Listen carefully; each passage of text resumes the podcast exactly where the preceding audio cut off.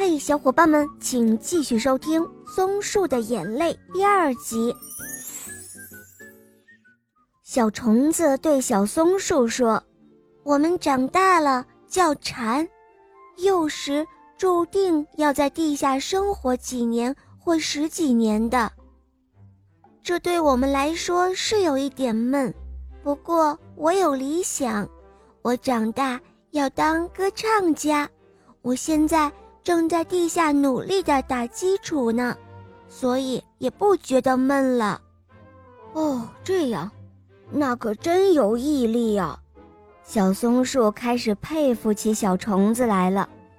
原来有了生活的目标，那么枯燥的日子也会变得有滋有味。小松树也给自己定了一个目标，它要长成一棵大松树。做有用的栋梁之材。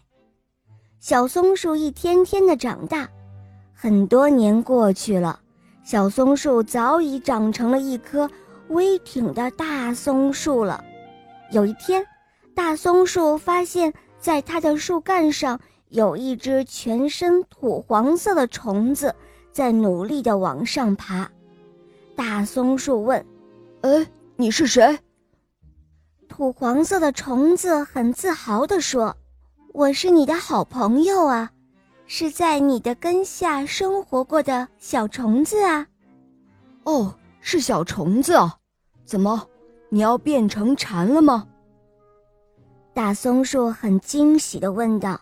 “嗯，是的，我脱去身上的这一层的虫蜕，就可以变成蝉了。”小虫子说道。土黄色的小虫子在松树干上努力地往上爬，也终于长成了一只会飞的蝉。蝉飞到了松树的高枝上，大声地歌唱。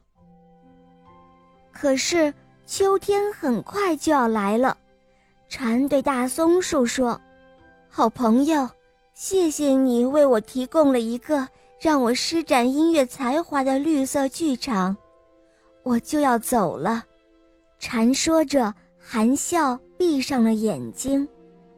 哦不，不要走，我的朋友！松树大喊着，一滴好大好大的眼泪掉了下来，包住了蝉小小的身体。